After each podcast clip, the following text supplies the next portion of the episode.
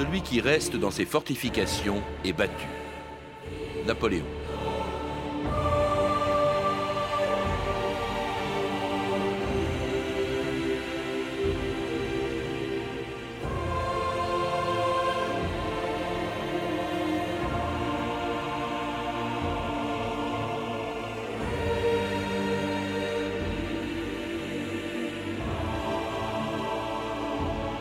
« 2000 ans d'histoire.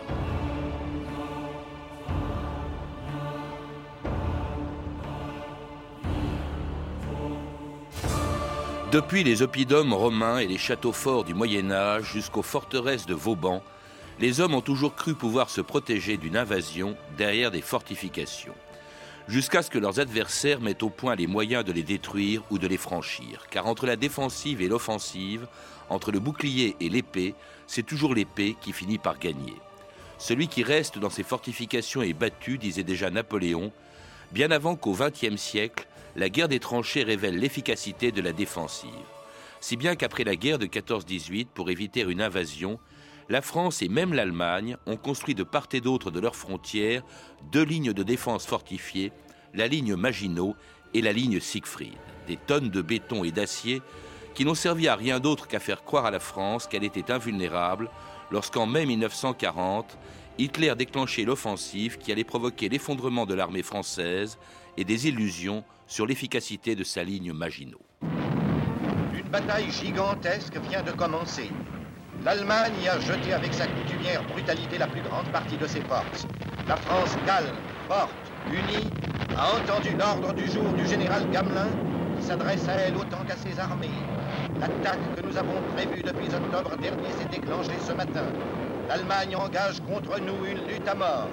Les mots d'ordre sont pour la France et pour ses alliés courage, énergie, confiance.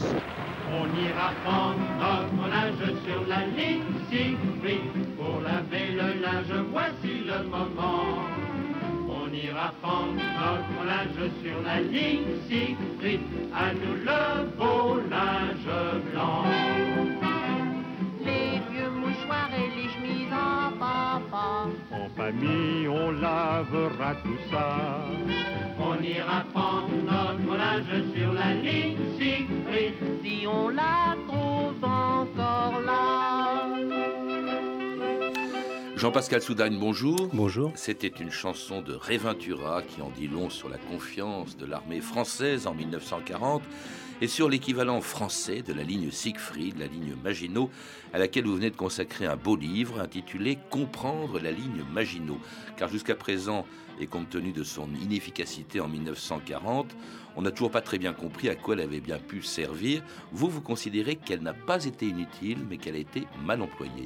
Elle n'a pas été inutile, elle a été mal employée, comme vous l'avez souligné. Elle n'a pas été inutile. Pourquoi? Parce que ça a permis quand même aux Français de battre les Italiens en 40 et grâce à grâce à cela eh bien, euh, on, a, on a battu ces, ces, ces, Italiens ils ont ils ont volé euh, ils ont eu une, une lourde défaite parce qu'elle se prolongeait on l'oublie souvent dans les Alpes on y voilà. reviendra oui. euh, dans les Alpes il existait déjà des ouvrages serrés de rivière qu'on a modernisés qu'on a euh, mis en, en état de de, de, de, de, se battre contre les contre les Italiens alors cette ligne Maginot, elle a été imaginée dès la fin de la Première Guerre mondiale. Hein. On voulait, la France était traumatisée par ce qui s'était passé, et bien que victorieuse, elle voulait se prémunir contre une nouvelle invasion euh, de l'Allemagne. C'est dès cette époque-là, dès 1918-19, qu'on commence à penser à une ligne de défense fortifiée. Le Conseil supérieur de la guerre se réunit le 17 mai 1920 justement pour étudier éventuel, une éventuelle ligne défensive. Il faut dire que à cette époque, la France, en fin de compte, est vainqueur, mais l'Allemagne n'est pas battue militairement. L'Allemagne a retraité militairement. Sa force militaire est quasiment intacte. Sa force sidérurgique est quasiment intacte. Donc la France n'est pas très rassurée.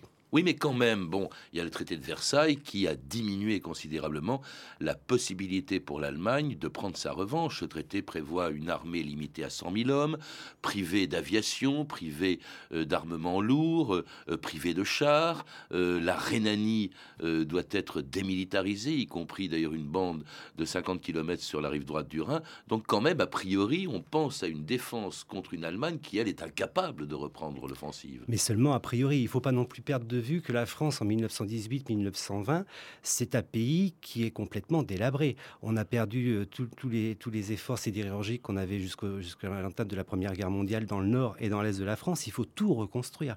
Donc on se méfie de cet Allemand qu'on ne sait pas, qu'on sait militairement battu. On se méfie peut-être à juste titre, même si Hitler, qui lui justement va réarmer l'Allemagne, n'est pas encore arrivé au pouvoir. Il n'y arrivera qu'en 1933. Cela dit, donc, l'Allemagne gardant, vous le rappelez, la possibilité économique de reconstituer ses forces, d'où l'idée de construire quand même une ligne de défense dont le projet est défendu à la Chambre des députés en 1930 par le ministre de la guerre de l'époque, ancien combattant de 14-18, André Maginot. La France ne pouvait oublier ce qu'elle doit à la valeur militaire, au caractère et au patriotisme des hommes. Je songe à cette armée à laquelle 30 Français sont dévoués et je me dis que ce serait trahir l'intérêt national que de ne pas faire tout ce qui dépend de nous pour lui conserver son moral et c'était André Maginot, défendant en 1930 le projet de ligne de défense fortifiée, qui allait porter son nom, mais qui avait été conçu bien avant lui. Oui, c'est Pinlevé qui est l'investigateur, le père de cette, de cette ligne Maginot. Euh, Maginot donnera son nom parce que, comme vous l'avez souligné, il défendra en fin de compte ce projet euh, en remplaçant Pinlevé en tant que ministre de la guerre. Surtout, il, est mort en 32, je crois que c'est pour ça qu'on a donné son nom à cette ligne. Puis il a quand même défendu ce, projet devant la Chambre des députés. C'était pas une mince affaire de, faire voter des, crédits aux députés justement pour une ligne défensive, alors que euh, dans l'esprit de chacun, c'est vrai que l'Allemagne était battue et militairement, on ne pensait pas qu'elle puisse en fin de compte un jour se relever de cette défaite. Mais alors justement, ça n'a pas été une mince affaire non plus de concevoir cette ligne, parce que on y travaille, vous venez de le dire, à partir de 1920. Euh, le Conseil supérieur de défense commence à euh, évoquer les possibilités. Euh, par où doit-elle passer Que doit-elle défendre Comment doit-elle être conçue Et là, il y a un débat qui a duré sept ans entre les généraux, les grands généraux de la Première Guerre mondiale, Jean-Pascal Soudan. Il y a de nombreuses controverses au sujet de, cette ligne parce que Pétain juge qu'elle passe trop près de la frontière. Euh, Foch n'est pas partisan non plus d'un système défensif de, cette ampleur. Euh, d'autres chefs militaires, ces chefs militaires qu'on a eus entre 14 et, 1918, qui sont tout auréolés de gloire, donc qui ont, un crédit, euh, amènent leur point de vue et les points de vue sont complètement divergents. Hmm. Vous, en citez un d'ailleurs qu'on connaît quand même pour avoir été un théoricien des chars, etc. De la, et de, enfin, non pas tout de suite de l'emploi de l'aviation, mais qui a été un défenseur Maginot. Bon, c'était pas un grand militaire puisqu'il n'était pas encore général, c'était De Gaulle Bien sûr, qui a défendu la ligne Maginot. Il défend la ligne Maginot. Mais je crois que les, chefs militaires de l'époque savent que de toute façon, il y a un danger outre-Rhin, il y a un danger allemand qui, subsiste, qui existe, et ils ont besoin de, de rassurer aussi les Français face à une éventuelle invasion. C'est pour ça que cette ligne, en fin de compte, dans leur esprit, était, euh, euh, je dirais, euh, inévitable quant à sa construction. Alors, à force de compromis, on finit par se mettre d'accord sur ce que doit être cette ligne Maginot, sur son tracé. Alors, vous le rappelez, d'abord, c'est pas on a, appelé souvent la Grande Muraille de France ou la, la Muraille de France, mais c'est pas du tout comme la Muraille de Chine. C'est pas une ligne de défense continue. Hein. elle est en plusieurs morceaux, euh, notamment pour l'essentiel au nord-est. Il y a trois régions fortifiées. Trois régions fortifiées. Euh, la région fortifiée des, des comment, des, basses Vosges, la région fortifiée de Haute-Alsace et la région euh, fortifiée de Metz-Longwy. Hmm. Trois régions fortifiées, séparées d'ailleurs par des intervalles qui ne sont pas défendus ou qu'on compte défendre par des, en inondant les régions, c'est ça? Bien sûr, avec des, avec des forces militaires qui puissent en fin de compte se prendre, prendre appui sur ces, sur, ces, sur ces blocs de régions fortifiées. Et puis alors, il y a, il y a cette ligne Maginot, on l'oublie toujours, vous l'avez évoqué tout à l'heure au tout début de cette émission, cette ligne Maginot, eh bien, elle allait jusque dans les Alpes. Hein. Elle s'interrompt entre euh, la Suisse et puis, euh, disons, le col du, du Petit Saint-Bernard, mhm. et ça continue devant les Alpes, alors que l'Italie n'est pas un adversaire euh, possible à l'époque. Elle, d'ailleurs, elle n'entrera en guerre contre la France qu'après l'Allemagne. Mais il, existait déjà des, constructions dans les Alpes. Il y avait déjà des, ouvrages serrés de rivière. Donc c'est vrai qu'il y avait déjà un acquis par rapport, en fin de compte, au côté Est où il y avait quasiment rien. Hmm. Alors justement, les crédits sont finalement votés le 14 janvier 1930, c'est-à-dire il y a exactement 80 ans, mais il faudra encore 5 ans pour qu'en 1935, les grands ouvrages de la ligne Maginot soient achevés comme l'ouvrage de Fermont, visité 53 ans plus tard par Katharina von Bülow pour les lieux de mémoire de France Culture en 1998. Alors ici, vous avez la, la principale entrée. Oh là C'est énorme C'est construit sur 27 hectares et 6 km de front. Vous avez 6 km sous terre. Alors ici, vous arrivez donc dans cette partie qui est la deuxième porte blindée de l'ouvrage, qui peut donner, arrêter l'ennemi. Et la porte, regardez l'épaisseur de cette porte ici. Alors ici, vous arrivez, vous arrivez donc dans ce, ce gros ascenseur. Au temps de l'armée, ça s'appelait un monte charge pouvait contenir 5 tonnes, que du matériel. Alors là, on descend à 30 mètres sous terre. Et après, on prend un petit train qui fait 1 km 200 encore et qui vous emmène sur le site, le gros blocos là. Et le gros blocos là, il était avec trois canons de 75 et qui balayait à 10 km. C'est-à-dire que les Allemands, quand ils ont attaqué, ils avaient été déjà arrêtés sur la route de Montmédy là-bas. Et c'est le fort de Fermont qui les avait bloqués là-bas à des gens qui disaient ça, vous savez, quand on veut dire que quelque chose n'a rien servi, on dit c'est comme la ligne Maginot. Alors tout le monde s'était crié après la guerre, après la ligne Maginot, parce qu'on a dit ça servait à rien, c'est rien du tout. Peut-être, mais il faut voir quand même, c'est le summum de l'architecture militaire française. Et eh oui, c'était le summum de l'architecture militaire française. Hein. même le guide de cet ouvrage de Fermont, hein, au nord de Metz, est encore très fier de ce morceau de ligne Maginot qui faisait visiter à Katharina von Bülow en 1998. Une architecture dont on ne voit pas l'essentiel. Euh, l'essentiel, en fait, on l'a entendu dans ce reportage, il est souterrain. Cette ligne, en fait, est enterrée, Jean-Pascal Soudagne. Oui, tout à fait. Elle est enterrée. La vie, en fin de compte, dans les ouvrages, puisqu'on appelle cela des ouvrages, que ce soit des gros ouvrages ou des petits ouvrages, se déroulait à 10, 30 mètres sous terre avec des, équipages, puisqu'on avait repris le terme de la marine pour les, pour les hommes, des équipages qui vivaient, en fin de compte, dans ces, euh, euh, dans ces, ouvrages. Alors, une vie difficile parce que 30 mètres sous terre, il y a de l'humidité, il y a euh, beaucoup de, choses qui sont plus pénibles en fin de compte à vivre à vivre qu'en surface.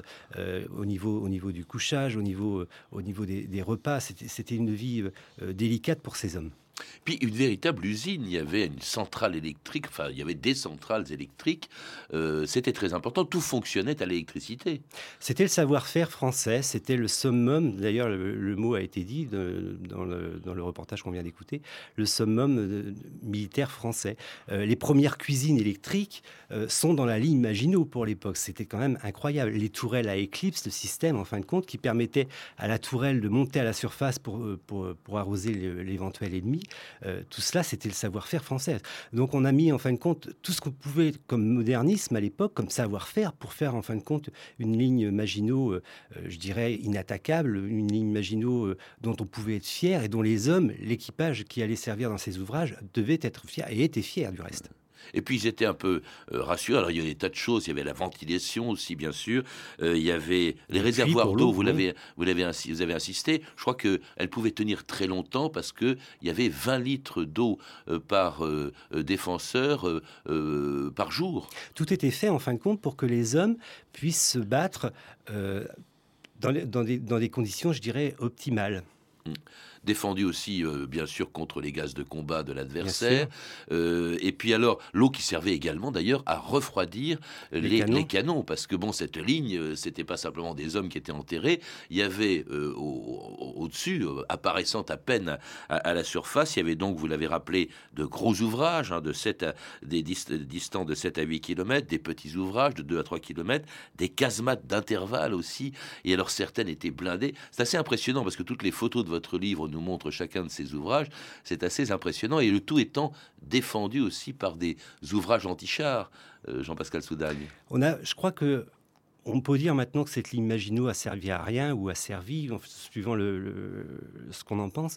Mais il faut quand même souligner une chose, c'est que on a mis tout ce qu'on pouvait faire à l'époque, parce qu'il faut quand même pas perdre de vue qu'on était en 1930. Nous n'avions pas les techniques, en fin de compte, de maintenant pour, pour, amener le mortier, pour faire le ciment, pour, pour l'électricité, pour tout cela. Euh, on a fait tout ce qu'on pouvait de façon à ce qu'elle puisse euh, servir dans des conditions optimales, de façon à ce que les hommes, s'ils étaient encerclés par l'ennemi, puissent continuer à se battre.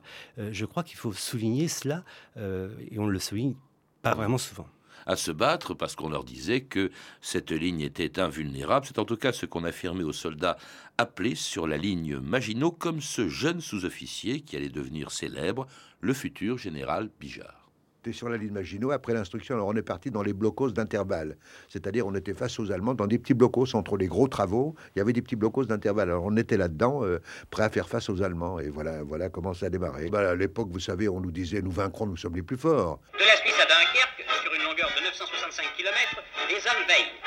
Derrière la ligne Maginot, forteresse invulnérable, l'armée française reste l'une des plus belles, l'une des plus puissantes. Ainsi, la France confiante en sa force, peut-elle espérer en la paix? Fraîche comme une fleur, jolie et bien faite, c'est une splendeur quand elle passe, on s'arrête. Nous lui donnons un drôle de nom, Mademoiselle Maginette, parce qu'elle résiste aux assauts comme la ligne Maginot. La Maginette a le cœur honnête quand elle prend un gars dans ses bras, c'est pour lui dire dans un sourire, on pense à toi, t'en fais pas. En Argonne, en Lorraine, en Alsace, c'est la France qu'on défend. Et c'était Monty, Mamselle Maginette, une chanson de 1939 quand les Français étaient très fiers de leur Maginot. Aujourd'hui, elle est très décriée, tout le monde se moque de son inefficacité, dit-on. Euh, et là, mais alors à l'époque, c'était vraiment euh, un objet de curiosité et puis une grande fierté. C'était une grande fierté, oui, vous avez raison de le souligner. D'ailleurs, pendant la, drôle de guerre, euh, nombre de personnalités sont venues visiter cette ligne Maginot, comme le roi, des, le roi, le roi britannique. mais beaucoup de, beaucoup de, chefs militaires, beaucoup de, journalistes sont venus en fin de compte se rendre compte de visu comment était cette ligne Maginot, comment les hommes y vivaient, euh, si elle pouvait être apte à défendre la France sur le, côté, le côté Est. Mmh. Euh, on, en a fait une vitrine, on en a été fiers. Et euh, à juste titre, il semblerait, puisque de toute façon, quand les Allemands en ont pris possession, ils, ont fait exactement la même chose. Hitler est venu se rendre compte de visu comment était la ligne Maginot, comment elle avait été aménagée, il a visité certains ouvrages. Mais les Allemands, d'ailleurs, eux-mêmes avaient en face de la ligne Maginot, avaient en face eux-mêmes une ligne de défense fortifiée qui était la Siegfried, ce qui prouve que, euh, effectivement, euh, il l'a considéré avec, euh, avec crainte, disons en tout cas qu'elle les impressionnait. Cela dit, elle avait, et tout le monde en était rendu compte, et on s'en rendra compte évidemment en 1940, elle avait un certain nombre de faiblesses que vous, que vous soulignez dans votre livre, parce que Jean-Pascal Soudaille. D'abord, au fond, elle condamne la France à une stratégie défensive. Le fait même de se, d'être, euh, comment dirais-je, sur une ligne de, défense fortifiée, ça veut dire que ben on, ne risque pas d'attaquer l'adversaire. On l'attend sur ses positions. Elle est faite pour être défensive, c'est vrai. Elle est faite en fin de compte pour euh, parer à une éventuelle invasion allemande du côté est de la France, parce que c'est là qu'on estime que aura lieu le danger. C'est là que les Allemands passeront. À, juste titre, j'allais dire non, pas à juste titre, puisque en, 14, en, 14, euh, en 1914, les Allemands passent par la Belgique. Mais on n'a pas su, en fin de compte, je dirais, tirer euh, parti de, ce, de, ce, point de l'histoire. Et on, on pense sincèrement que de toute façon, ils passeront par l'Est. Mais alors justement, évidemment, mais de toute façon, euh, ça, veut dire aussi sur le plan diplomatique que nous avons des accords. Euh, d'abord, nous avons à faire respecter le traité de Versailles. On ne bougera pas lorsqu'Hitler arrive au pouvoir en 33. Très vite, il commence à violer les clauses militaires du traité de Versailles. Il réarme la Rhénanie. Euh, il, il remilitarise la Rhénanie. Il réarme son pays. Il lui donne des moyens militaires qui lui étaient interdits par le traité de Versailles, des chars et une aviation. Et puis il va occuper la Tchécoslovaquie et tout ça, euh, cette ligne Maginot, on va rester derrière. C'est en ça que, au fond, ça nous interdit, au fond, de nous projeter en avant, même s'il y a eu, je crois qu'on a remis, on a envoyé des troupes sur la ligne Maginot à ce moment-là, mais bon, il n'y a eu aucune offensive sérieuse. Oh, c'était défensif. Dans, dans l'esprit français de l'époque, on n'allait pas, je dirais, en fin de compte, déclarer la guerre à l'Allemagne. On était là, la ligne était là uniquement pour se défendre. Dissuasive en quelque Dissuasive. sorte. même, oui. Euh, et puis, il faut quand même pas perdre de vue, c'est que la Belgique était neutre. C'était euh, validé, la Belgique était neutre, donc de toute manière, on n'avait pas de raison de craindre une invasion côté nord, je dirais, dans le nord, dans le nord de la enfin, France. la neutralité de la Belgique, euh, Guillaume II en 14-18 l'avait. Alors justement, Et Hitler va en faire de même. autre critique qui est formulée, et on s'en rend compte très vite, elle est, euh, elle est faite, elle est formulée dans les années 30, c'est que cette ligne Maginot, elle s'arrête, elle, elle protège euh, l'Alsace, elle protège la Lorraine, mais elle s'arrête, elle, elle ne concerne que les frontières franco-allemandes et au sud la frontière franco-italienne. Il n'y a rien à la frontière de la Belgique, justement. Et justement, c'est pour ça que les hommes Elle ne va pas jusqu'à la mer du Nord. Les hommes politiques de l'époque, en fin de compte, quand ils vont voir le tracé de cette euh, ligne Maginot, vont tirer la sonnette d'alarme en disant que de toute façon, rien n'est fait pour le Nord et qu'il faut absolument euh, qu'on qu'on- qu'on élargisse, qu'on agrandisse cette ligne Maginot de façon à protéger aussi le nord de la France. C'est ce qui sera fait, mais pas de la, pas de la même façon, avec des, des ouvrages beaucoup plus, beaucoup plus petits. Et puis, je vous dis, il y a la garantie de la, de la neutralité de la Belgique, dont va se jouer Hitler. Et euh, très habilement du reste. Euh, Hitler, en fin de compte, va garantir à la Belgique qu'il ne violera jamais sa neutralité, ce qui implique que les Français sont obligés de faire de même, et c'est ce qu'ils vont faire. Ils vont garantir au roi des Belges que de toute manière, ils n'envahiront pas la Belgique. En garantissant cela, en fin de compte, aux Belges, avec la neutralité entre guillemets de, de Hitler euh, qui, s'engage à ne pas franchir les frontières belges, on va se retrouver, je dirais, séparés de notre allié tchécoslovaque et polonais. C'est-à-dire qu'on ne pourra pas intervenir sans l'accord des Belges.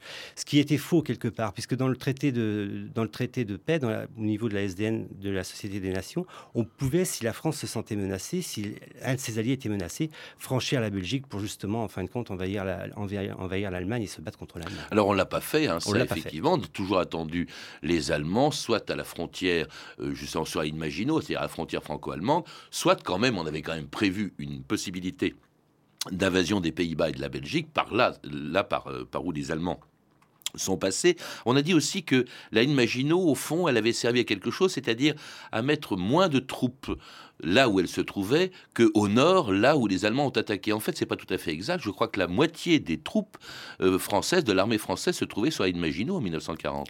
Bien sûr, beaucoup de troupes se trouvaient sur la ligne Maginot. Le seul problème, c'est qu'on n'aura pas su ou pas pu, tout dépend comment on, voit la chose, euh, se servir de, cette, ligne Maginot. Ça, c'est un petit peu dommage. On n'a pas, pas tiré, je dirais, la quintessence de cette ligne. On n'a pas su, on n'a pas su se battre avec elle.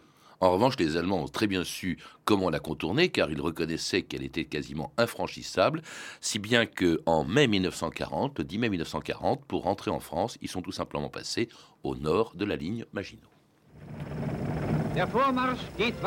La progression continue.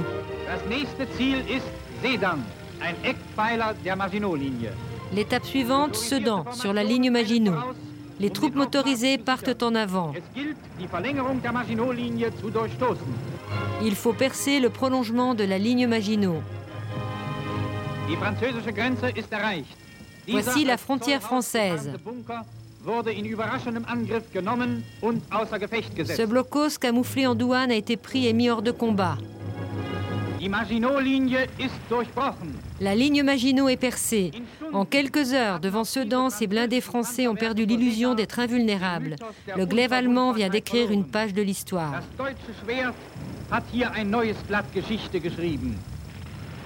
Et c'était donc les actualités allemandes de 1940 commentant cette invasion de la France qui se fait par où? Par le nord de Maginot. Il y a une toute petite partie de qui a effectivement été attaquée par les Allemands, mais ils sont passés au nord, si bien que le trou béant qui existait entre ligne Maginot et la mer du Nord a été exploité par les Allemands. Ça prouve l'échec de cette ligne quand même. L'histoire se répète. En 1914, ils sont passés aussi par le nord et puis ils repassent par le nord en 40. Ça prouve l'échec, oui et non. Il y a juste un ouvrage qui a été pris, je dirais, par les, par les Allemands, c'est l'ouvrage de, de La Ferté à Villy. Mais le reste, en fin de compte, les Allemands n'ont jamais pu le conquérir. Ils ont, ils ont essayé, mais ils ont, en fin de compte, échoué sur toute la ligne. Ils n'ont pas pu prendre possession des ouvrages par les armes.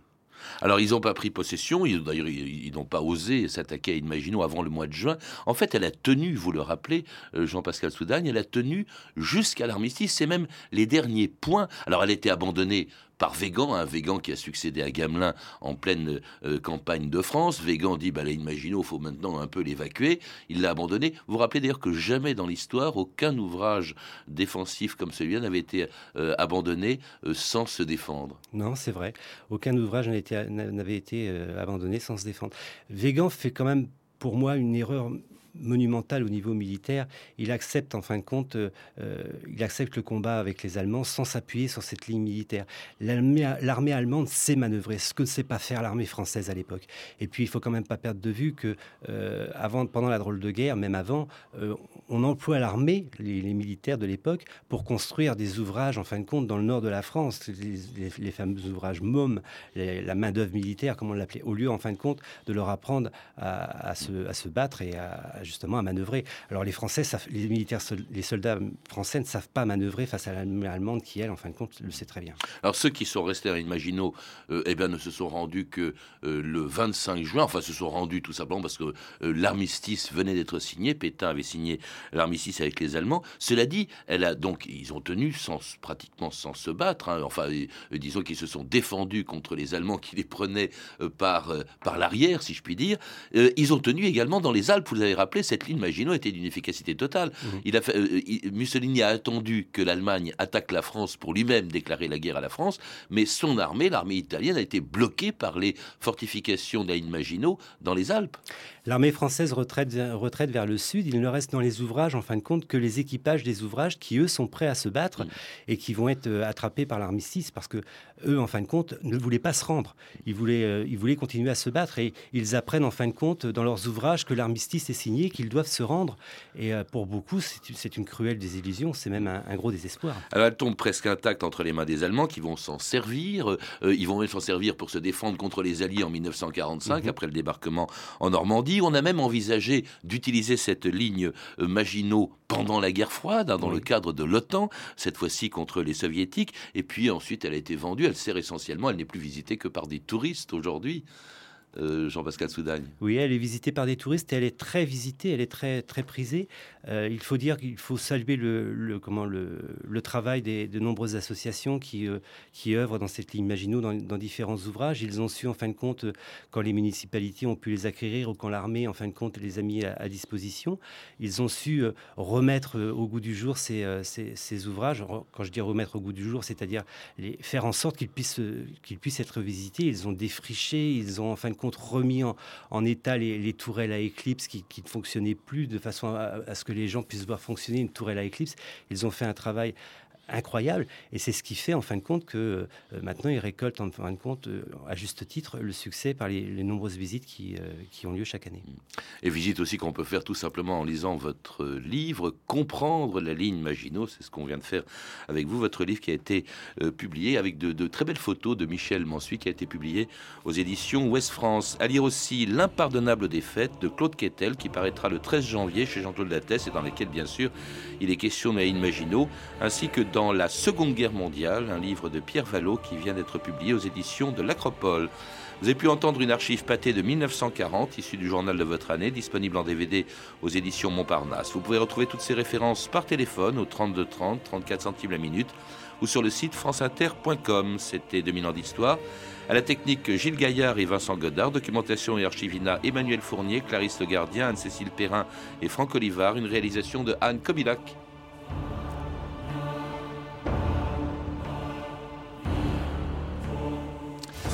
Demain, dans 2000 ans d'histoire, les chrétiens d'Orient.